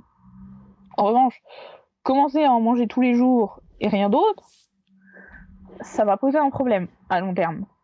Et euh, c'est extrêmement dangereux dans le sens où après on perd en fait complètement la notion d'une alimentation équilibrée. En revanche, là aussi où tu dis que effectivement parfois euh, un burger maison, une pizza maison, il y a quelque chose où j'ai été extrêmement surprise dans mes cours de diététique par rapport à ce qu'on m'a toujours inculqué depuis maintenant dans la nutrition sportive, c'est que euh, en fait le gras qu'on diabolise, le sucre qu'on diabolise, le machin qu'on diabolise, le truc qu'on diabolise, en fait déjà tout est une question de quantité et en fait, justement, le BTS, à la place de dire, bah non, enfin la diététique en fait, à la place de dire on mange plus de sucre, on mange plus de gras, on fait que manger euh, des graines, euh, de la salade, enfin là j'hyperbole, mais c'est l'idée. En fait, ils te disent tu peux manger ce que tu veux parce qu'il y a du bon dans tous les aliments, à une condition, c'est que tu prennes des quantités suffisantes, mais pas non plus exagérées. Mmh. Et en fait, moi, ça m'a perturbé sur le moment quand parce qu'on a des recettes euh, à faire en, BTS quand sur le moment ils m'ont demandé de mettre du sucre de mettre du beurre mais du vrai beurre du vrai sucre cache pistache comme ça euh, pas de la farine machin pas de ci pas de ça. Vraiment des aliments euh, que tout le monde consomme en fait. Et qu'on m'a dit finalement tu sais quoi le sucre complet bah c'est pas forcément mieux que le sucre blanc en fait parce que ça a la même densité de sucre bah, voilà ça a la même composition au niveau du sucre même pouvoir sucrant quoi. Et en fait bah, j'étais en mode, mais pardon, mais ça fait 3 ans, 4 ans, 5 ans, 6 ans que je m'informe sur la nutrition sportive et qu'on me dit, bah non, il faut surtout pas de sucre, il faut surtout pas de gras, faut manger des trucs super complets, des trucs ci, des trucs ça. Bon, c'est pas faux, mais voilà. Et qu'en fait, j'arrive en diététique, on me dit, alors non, par contre, tu réduis vachement tes portions, mais tu peux en manger. Mm. Et ça, ça m'a perturbé énormément. Ça, ça, me perturbe encore un peu parce que c'est vrai que j'ai tellement pris cette habitude d'enlever le sucre. Euh, c'est vrai, quand on regarde un truc healthy, tout de suite, c'est quoi? Pas de sucre, pas d'huile, pas de beurre. Et là, on a un truc healthy. Sauf qu'en fait, dans le beurre, il y a des bons trucs, dans les huiles, il y a des bons trucs, dans les dans le sucre, bah oui, ok, euh, voilà, mais ton corps, il en a quand même besoin pour tourner finalement. Oui, il a besoin de glucides, ça c'est un truc. Mais le sucre blanc n'est pas forcément meilleur que le sucre de canne, qui n'est pas forcément meilleur qu'un autre sucre. En fait, chacun, chaque aliment a ses bienfaits et ses méfaits. Et c'est juste une histoire de quantité et de dosage. Et d'où le fait que si on va manger une pizza, finalement, c'est pas si mauvais que ça. Ça dépend juste de ce que tu mets sur ta pizza au final, en plus. Mm. D'une manière générale, ça t'apporte des glucides, des lipides, des légumes, des protéines. Finalement, si tu tempérises et que tu prends pas 5 euh, pizzas d'affilée, ben, au final, c'est pas hyper mauvais. Et le burger, c'est la même chose. Finalement, c'est pas des aliments qui sont mauvais en soi. C'est juste que il faut prendre les bons aliments. Alors c'est sûr que le burger industriel de chez McDo, voilà. Mais si tu prends un vrai steak haché de boucher, que tu as pris 5% de matière grasse, je sais pas quoi, que tu as pris du vrai pain à burger, voire tu l'as même fait toi-même, que tu as pris des vraies tomates, des vrais oignons, euh, voilà, que tu as pris une sauce qui, était bien ou je sais pas quoi, ou même sans sauce, enfin peu importe, et ben au final, t'as pas forcément un aliment qui est mauvais en soi composé. C'est juste que ça dépend de quel aliment tu enfin de à, à partir de quelle base en fait tu le composes. Mais finalement, que tu manges tes oignons, tes tomates, euh, je sais pas moi, euh, un morceau de pain complet et puis euh, et puis ton steak dans une poêle ou que tu les mets en burger, est-ce que ça change un truc? Je suis pas sûre. Mm. Et ça, c'est vraiment un truc que bah, les gens oublient beaucoup trop souvent. Encore une fois, parce que c'est un peu entré dans les mœurs que voilà, le burger par excellence c'est mauvais, point final. Que la pizza c'est mauvais, point final. Que le sucre c'est mauvais, point final. Que le beurre c'est mauvais, point final. Et en fait, faut chercher un petit peu plus. Non mais c'est vrai et puis euh, c'est intéressant parce qu'en fait il y a plein de plats aussi où on se rend compte que euh, en fait en lui-même il pourrait être équilibré si on l'équilibrait bien au niveau des composants. Il y a très longtemps j'ai fait un billet, quelqu'un me l'a rappelé il y a, il y a pas longtemps euh, sur un tu sais les moussaka tu vois les euh, genre trucs comme ça mm. où je me suis rendu compte qu'en fait il y avait la moussaka dans le commerce t'as le moussaka que tu fais toi et puis juste en changeant un petit peu les quantités de moussaka, de quantité de ce que tu mets dans ta moussaka, en fait, tu la passes de plaque et vraiment, ça te plombe pour l'après-midi, tu dors, c'est trop lourd, tu, c'est bourré de calories, à quelque chose qui devient beaucoup plus équilibré et beaucoup plus facile à manger, à digérer. Et notamment, par un simple fait, c'est qu'en augmentant le volume de légumes que tu mets dedans, donc d'aubergines dans la moussaka, et en diminuant un petit peu la béchamel, mais en en laissant un petit peu, bah, tout d'un coup, tu arrives à un équilibre, et c'est comme la viande, etc tu arrives à rééquilibrer des choses parce que les légumes, tu peux en manger finalement, euh, j'ai envie de dire à, foison. C'est pas ça de pas ce qui va te poser le problème. Et c'est alors que c'est si tu charges en béchamel et si tu charges en plein de trucs que ça te pose problème. Effectivement. Donc c'est pas la moussaka qui pose le problème ou c'est pas les lasagnes, j'ai envie de dire en tant que tel. Euh, ma diététicienne elle m'a dit un truc. Elle avait regardé, elle m'a dit, euh, je lui dis ouais mais moi midi j'aime bien manger des bolognaises. Elle me dit le problème en fait c'est pas les bolognaises. Elle me dit c'est comment elles sont faites. Elle me dit ils mettent beaucoup de pâtes, pas de viande et très peu de tomates parce que ça coûte cher la viande. Donc finalement, il n'y a pas de protéines, il y a énormément de sucre et donc il n'y a pas d'équilibre. Et ça, par contre, je pense que c'est un truc sur lequel les gens n'ont pas la, vision de ça, de, ces équilibres-là, de comment on recompose finalement les plats qu'on aime d'une manière équilibrée. Il y a un autre souci au niveau des plats euh, préparés, euh, c'est le taux de sel et de sucre, mais de sel mm. qu'il y a dans les plats. Parce qu'en fait, le sel est un exhausteur de goût. Et vu que leurs produits sont pas bons, faut se le dire, c'est limite, quoi. Si ils enlèvent tout le colorant, tout le sucre, tout le gras, tout le sel, enfin tout le gras, bon voilà, tout le sel, etc., et tous leurs additifs en tout genre, et eh ben en fait, le produit en tant que tel, il est pas bon parce qu'en fait, il n'y a rien dedans. Mm. Enfin, les produits sont tellement d'une mauvaise qualité parce qu'ils sont pas chers qu'au final, le produit en lui-même est pas bon parce qu'il n'a pas un bon goût. Et qu'est-ce qu'ils font du coup pour changer cette donne, mais pour pouvoir le vendre quand même pas très cher et que ce soit genre abordable et rapide, etc. Ils vont ils vont blinder de sucre, blinder de sel. Mais alors blinder de sel, par contre, le problème du sel, bah, c'est qu'au-delà au delà de tous les problèmes, etc. Bah, du coup, en fait, après, ça habitue le palais à un produit super salé. Et au final, bah, quand on commence à cuisiner chez soi, on a l'impression que ça n'a pas de goût. Mais c'est juste qu'en fait, nous, on met des quantités de sel raisonnables et des quantités d'autres d'autres aliments complètement raisonnables et qu'on enlève tout ce qui est exhausteur de goût, euh, tout ce qui est euh, colorant, additif, etc. Et qu'au final, ben après, tu te retrouves avec un plat qui en fait est bon et qui en fait a le goût du vrai plat, mais qui finalement pour nous n'est plus bon parce qu'on a l'impression qu'en fait euh, la seule chose qui est bonne, ben, finalement c'est le truc qui est industriel, puisqu'on a été entre guillemets plus ou moins habitué à, ça. Et euh, ça, c'est un peu embêtant, enfin, c'est même carrément embêtant, dans le sens où finalement, euh, ben, ce qu'on est censé avoir de naturel, on le trouve pas bon par rapport à ce qui est complètement industriel. Et il faut faire un vrai travail là-dessus, sur le fait de se réhabituer à manger quelque chose de, de sain. Euh, exemple typique chez moi, par exemple, euh, quand j'étais plus petite, etc., je mangeais beaucoup, beaucoup, beaucoup de haricots verts en conserve. Mm. Enfin, beaucoup, bon, on va pas non plus, voilà, mais c'est vrai que j'étais très friande. Et par contre, les haricots verts frais, je trouve ça pas bon. Mais alors, vraiment pas bon.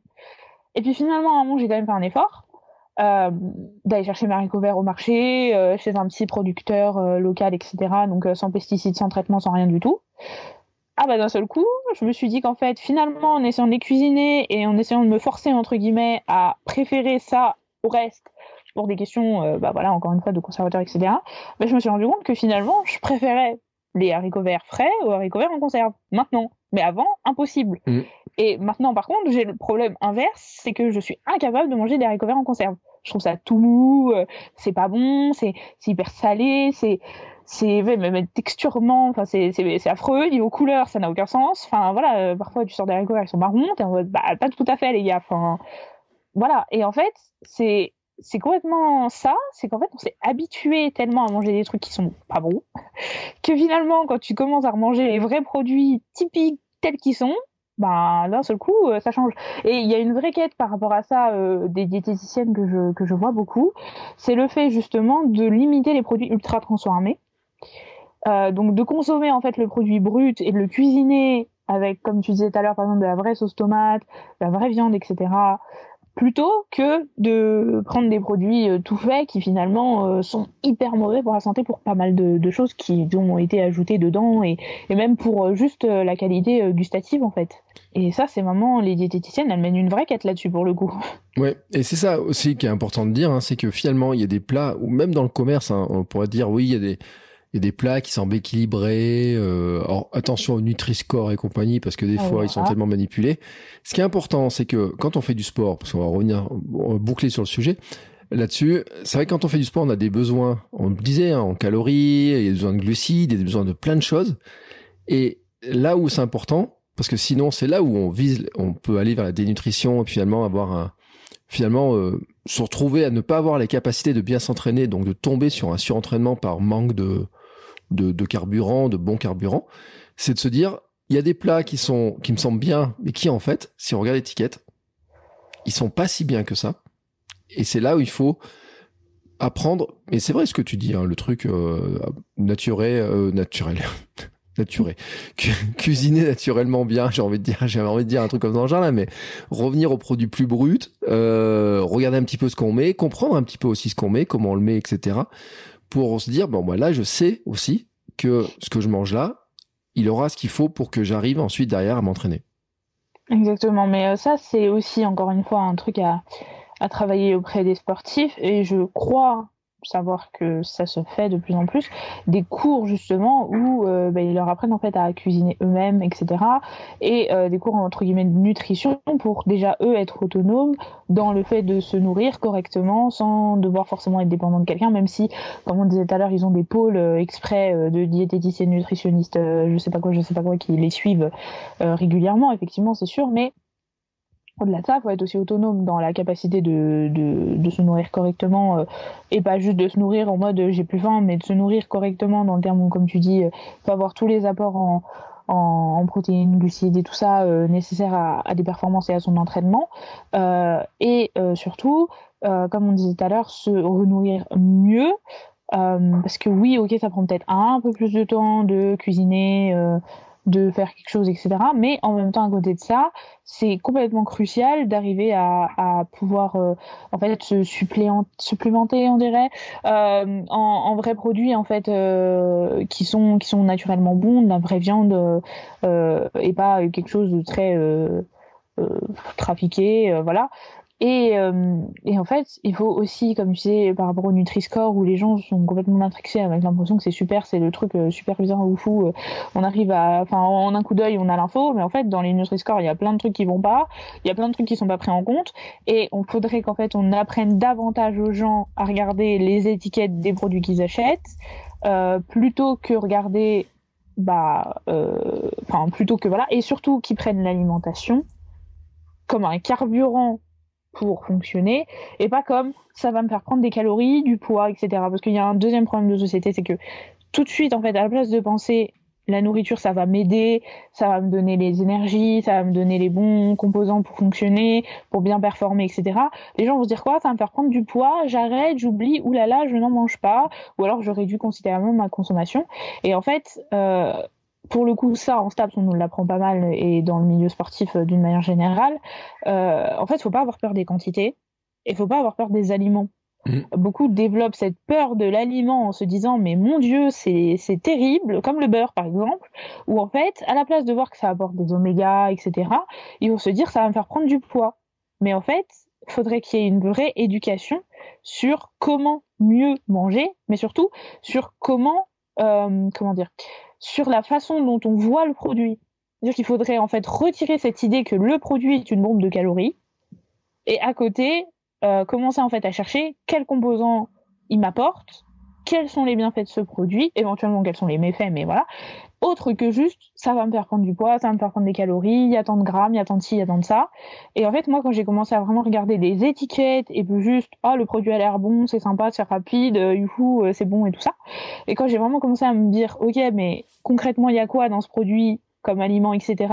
Et que tu vois que à des moments, tu prends des aliments, ils ont une liste de composants, mais hallucinant. Alors qu'au final, à côté, tu as un produit qui est aussi bon, mais avec euh, beaucoup moins.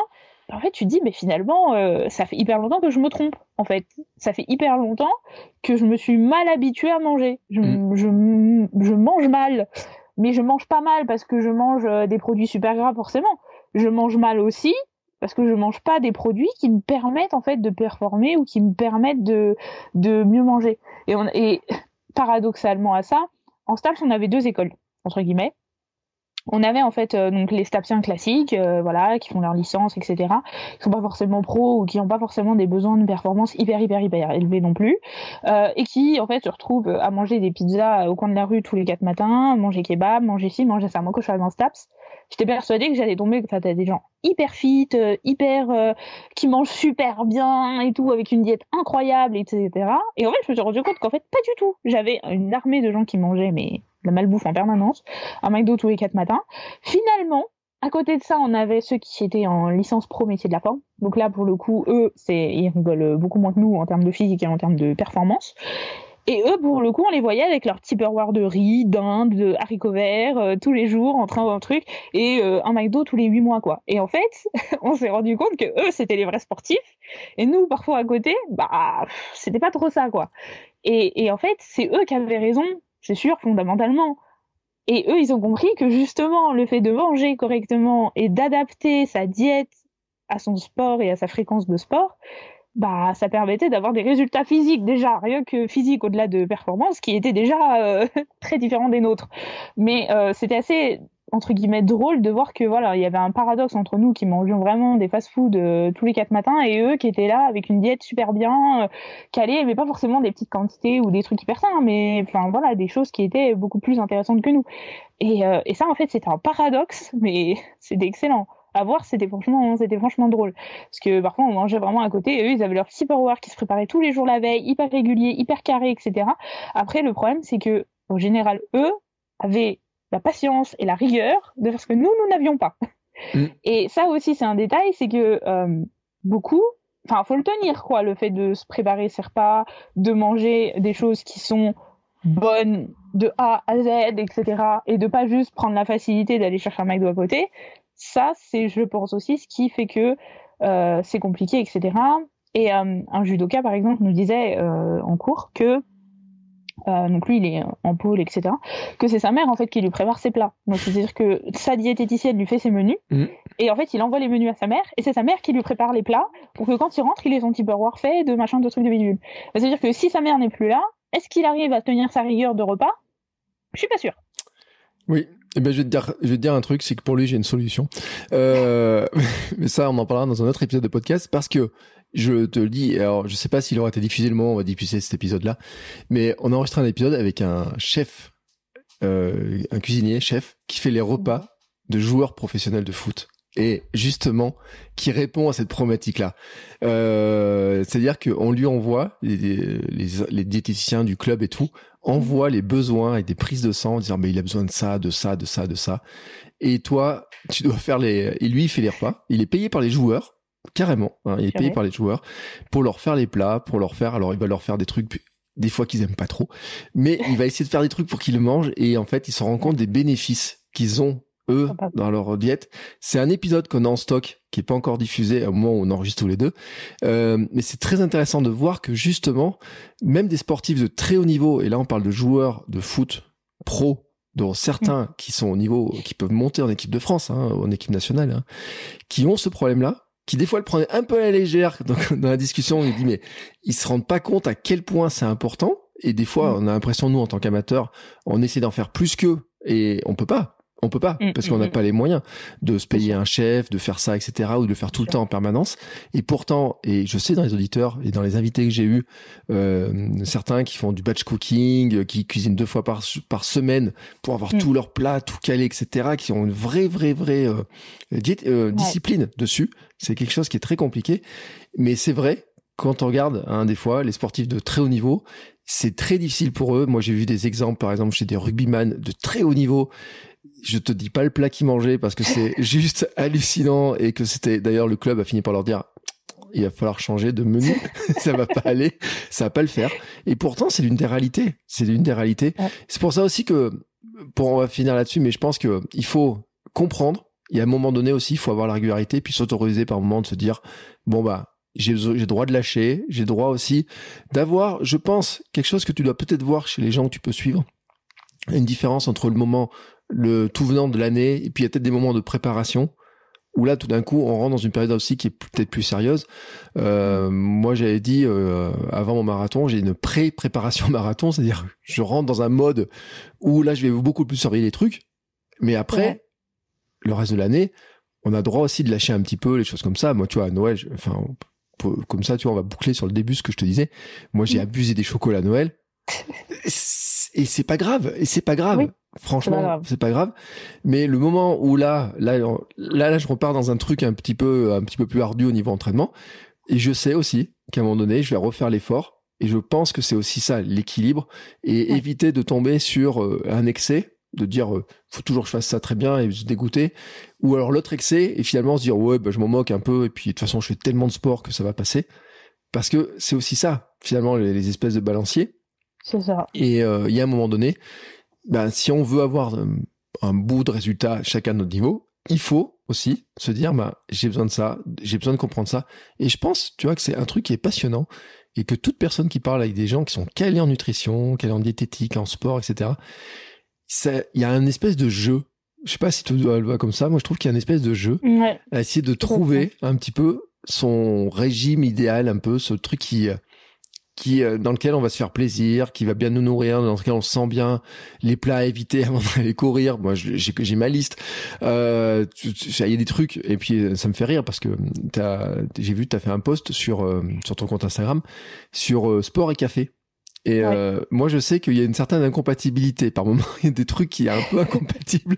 Et je dis, tiens, c'est marrant, je, je, lis des trucs comme ça et tout. Je me dis, il faudrait que je relise le post quand même parce que moi, je sais, tu sais, il y a une liste, il y a un truc, je dis, ah, ça, tu vois, il y a des plats, par exemple, je sais, je peux pas les manger parce que avant l'entraînement, tu peux être sûr que ça me met en, ça me met en vrac. Par contre, mm. après, ça va mieux, etc.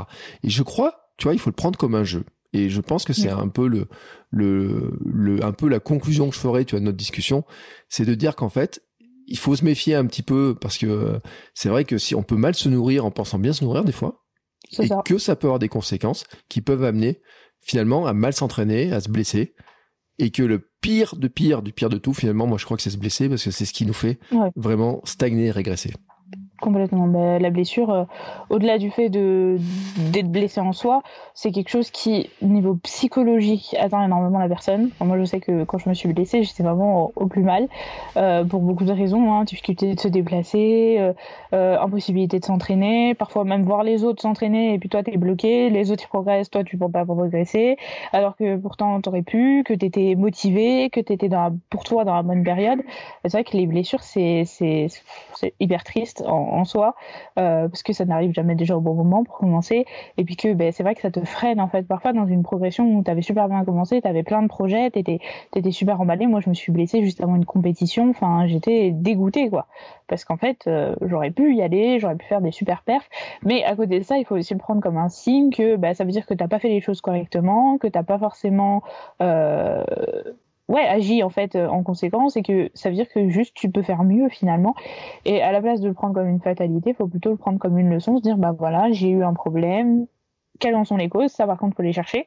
Euh, Qu'est-ce qui a pu amener à ce que je me blesse au-delà d'un mouvement Bon après si tu te blesses sur un mouvement, voilà, mais sur une marche par exemple, on va t'arrêter une marche, tu sais pourquoi.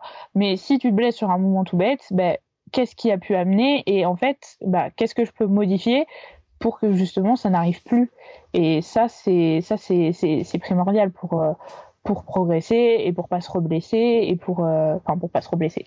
Voilà, je pense que le sport ça forcément ça amène à des blessures, il y a des risques, on le sait tous, euh, mais euh, faut pas non plus que le sport devienne une contrainte et comme tu dis, il faut jouer sur un équilibre notamment alimentaire, mais aussi sur un équilibre entraînement plaisir. Que, mm. bon, si ton entraînement devient trop une contrainte, au bout d'un moment, il faut se poser les bonnes questions. Est-ce que tu es dans le bon sport? Est-ce que tu es dans la bonne période? Est-ce que tu fais les choses correctement? Est-ce que tu es bien entouré? Est-ce que tu tu t'entraînes pour les bonnes raisons, des bonnes façons? Est-ce que t'as pas une façon de t'entraîner qui est plus intéressante, plus amusante?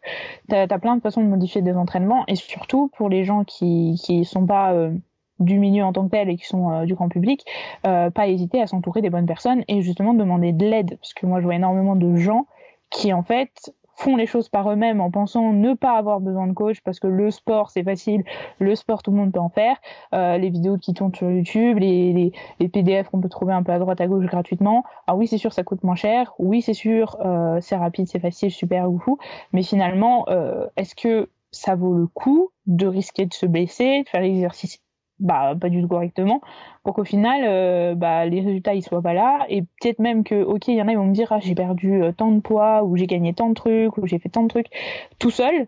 Oui ok tu l'as fait tout seul mais est-ce que tu l'as fait de la bonne façon correctement? Est-ce que sur le long terme ça va tenir tout seul? Je sais pas. Enfin je veux dire si on a des métiers qui sont dans le sport et la nutrition c'est qu'il y a une bonne raison. C'est on va pas se soigner tout seul. Un médecin il va pas te dire oh non j'avais un rhume je me suis soigné tout seul. Enfin il y en a qui le font mais voilà de base tu as une bonne raison pour laquelle cette profession existe et euh, s'il y a eu des coachs ou des diététiciens ou autres, entraîneurs, etc., bah, c'est qu'il y avait un besoin avant tout et que du coup il y a eu une offre. Euh, donc euh, les gens qui, sont contents de, s'entraîner tout seul, c'est bien, mais parfois c'est nécessaire de, se faire encadrer et de se faire aider et de demander conseil au moins. Voilà. Eh ben, écoute, c'est une belle conclusion. Euh, J'ai deux petites questions. Je la pose à tous les invités. C'est, est-ce que tu as une recette préférée? Et bien sûr, une recette équilibrée, hein, mais. Euh... oui, alors du coup, ben, j'ai ma recette de tous les matins, euh, qui est très simple. En fait, c'est un porridge, bowl cake, on peut appeler ça comme. Enfin, moi je trouve que c'est entre les deux parce que voilà, mais euh, c'est vraiment ma façon. Euh, donc, euh, bah, c'est typiquement mon petit déj de tous les matins. Donc, des flocons d'avoine, du lait, un peu de, de vanille, et puis après, au-delà de ça, je mets quelques carreaux de chocolat parce que voilà, et un peu de caramel beurre salé, de noirmoutier parce que j'y vais assez régulièrement. Donc, petite pépite pour se faire plaisir le matin. Et parfois, ça m'arrive aussi de rajouter une demi-banane dedans quand, quand j'en ai qui, qui sont pas loin et ça rajoute un peu de goût, etc. Donc voilà. Voilà, eh ben écoute, euh, euh, j'ai à peu près le même petit déjeuner, mis à part que moi je mets pas le caramel le Normoutier. Euh, par contre, je mets le chocolat et je mets un peu de beurre de cacahuète. Mais ça, c'est mon petit ah péché mignon. Euh, c'est mon truc à moi, voilà. Sincèrement, mais je prends pas n'importe lequel. Je prends celui euh, qui a vraiment que de la cacahuète. Je prends pas celui qui a les, les huiles de palme et compagnie, tu sais, tous ces trucs-là. Pas celui qui a le sel non plus, qui, est, qui est bourré de sel. celui qui ressemble à des crunchy, etc. Non, enfin, enfin des curly. Non, non, je prends celui qui a les. Euh, bref, on a compris mon, truc, mais c'est vrai, même dans le choix des, de beurre cacahuète, si on peut prendre un beurre cacahuète qui est atroce pour le pour la santé. Franchement, je le dis, hein, parce qu'il y en a certains, ils sont bourrés d'huile de palme, il n'y a pas de cacahuète, mm, mm, mm. et puis ils sont bourrés de sel, et puis il y en a d'autres, il y a que la cacahuète. Et donc, la différence entre les deux produits, si on regarde sur le plan alimentaire, c'est énorme, mais bon, ça ferait... niveau texture aussi. Ouais, au niveau texture, mais ça, ça ferait l'objet, je pense, d'un épisode à part entière. Tu vois, les le beurre cacahuète lovers, le club des beurre cacahuète lovers. je peux le faire, je peux le monter. Si vous êtes intéressé, vous m'envoyez un petit MP là, comme ça, vous envoyez un petit MP. Vous dites, moi aussi, on adore le beurre cacahuète, on va monter un club ensemble.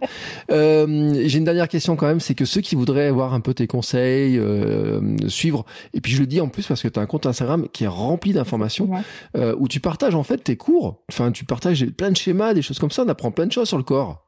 C'est ça, ben en fait, euh, vu que j'étais tutrice en anatomie à la fac, euh, il y avait un réel besoin des étudiants en fait de trouver des schémas d'anatomie. Mmh. Et, euh, et, en fait, ils en trouvaient jamais des assez clairs, des assez colorés, des assez qui leur donnaient envie d'apprendre.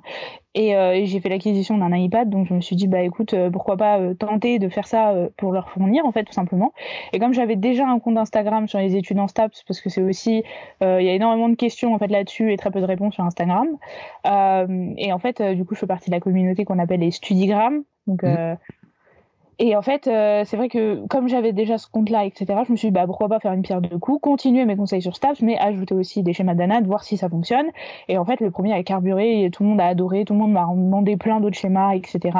Et donc depuis, euh, je me suis lancée dans cette petite aventure de euh, donc donner des conseils en Staps, bon, un peu moins maintenant parce que j'en ai fait un peu le tour. beaucoup faire des schémas d'anatomie, de physiologie, expliquer des phénomènes physiologiques et anatomie du corps humain. Et en plus de ça, donc travailler bien sûr sur maintenant tout ce qui est euh, à la fois performance physique, euh, le sport avec les études, le sport avec le café comme on disait tout à l'heure, ou plein d'autres euh, plein d'autres sujets. Et depuis du coup récemment avec le BDS, en plus de ça, ajouter des informations sur tout ce qui est nutrition pour le corps humain, l'eau, les glucides, etc. tout, tout plein de choses, tout plein de choses là-dessus. Voilà, donc il y a plein de choses, il y a plein de dessins. Euh, moi, je regarde tous ces dessins, je me dis, oh là, mais comment elle a fait ça? Euh, Et on a même feutre, pour l'anecdote. Euh... bah écoute, t'as juste oublié de dire le nom de ton compte Instagram. Du coup, c'est Studistaps Eliette, tout collé et, et, tout en minuscule. Et puis voilà. Voilà. Et moi, je mettrai tous les liens sur, sur, dans les notes de l'épisode. Je crois que t'as un TikTok aussi. J'ai un TikTok, mais qui est complètement à l'arrêt. Donc. D'accord. Donc le TikTok, on en parle moins 30. Par contre, les coachings sont ouverts. D'accord. C'est possible aussi. Eh ben, écoute, euh, moi je mets tous les liens dans les autres épisodes je te remercie beaucoup pour le temps passé avec moi, cette discussion. On a un petit peu débordé, tiens, sur nos temps, mais je pense que c'est un sujet qui est tellement, qui est vraiment très intéressant parce que euh, c'est euh, ces histoires de, il y, a vraiment, on voit toujours le côté des gens qui mangent bien, manger bien, manger bien, mais en fait, on voit pas le le côté finalement de ce qui se passe si on mange un peu moins bien et comment ça peut aller vite de passer d'un côté à l'autre? Comment c'est difficile? Et je reviens sur ces histoires là hein. c'est que même les sportifs de très haut niveau on peut avoir l'impression qui sont super calés sur des trucs, mais il y en a vraiment où c'est vraiment pas du tout le cas. Et euh, on comprend aussi un petit peu, mais on le sait après en discutant avec les, les ceux qui les accompagnent, que dès qu'ils arrivent à caler ça, les performances, elles explosent souvent. Pour reprendre euh, cet épisode dont on parlait tout à l'heure, euh, le chef il me dit oui, mais il y en a certains et justement, si tu les connais maintenant, c'est parce qu'à un moment donné, ils se sont mis à mieux manger et que ça c'est vraiment ce qui fait l'important.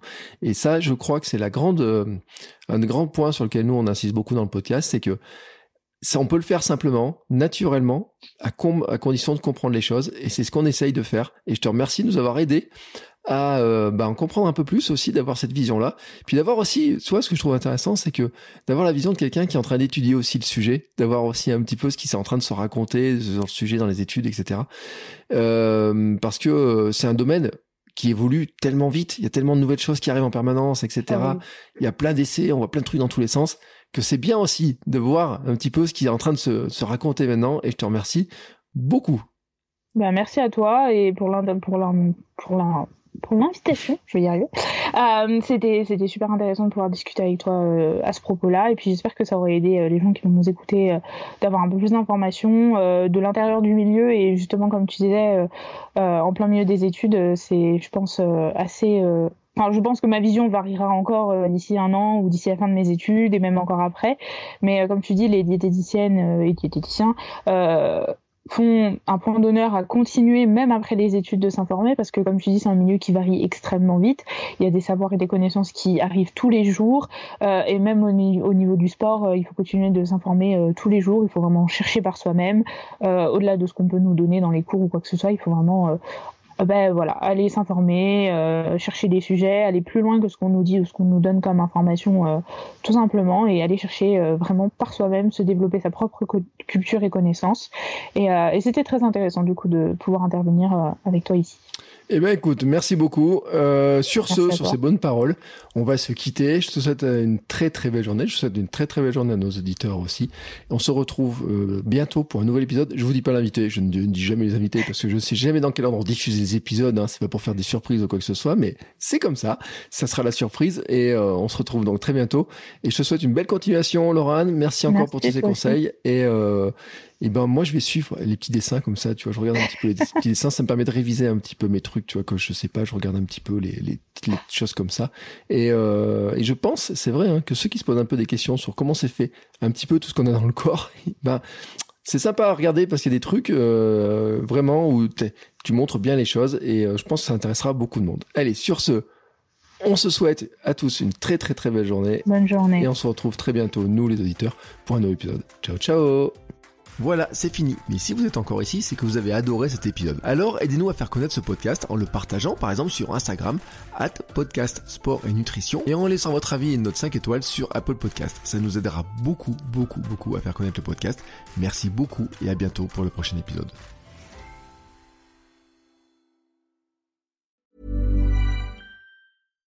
When you make decisions for your company, you look for the no-brainers. And if you have a lot of mailing to do, Stamps.com is the ultimate no brainer. It streamlines your processes to make your business more efficient, which makes you less busy.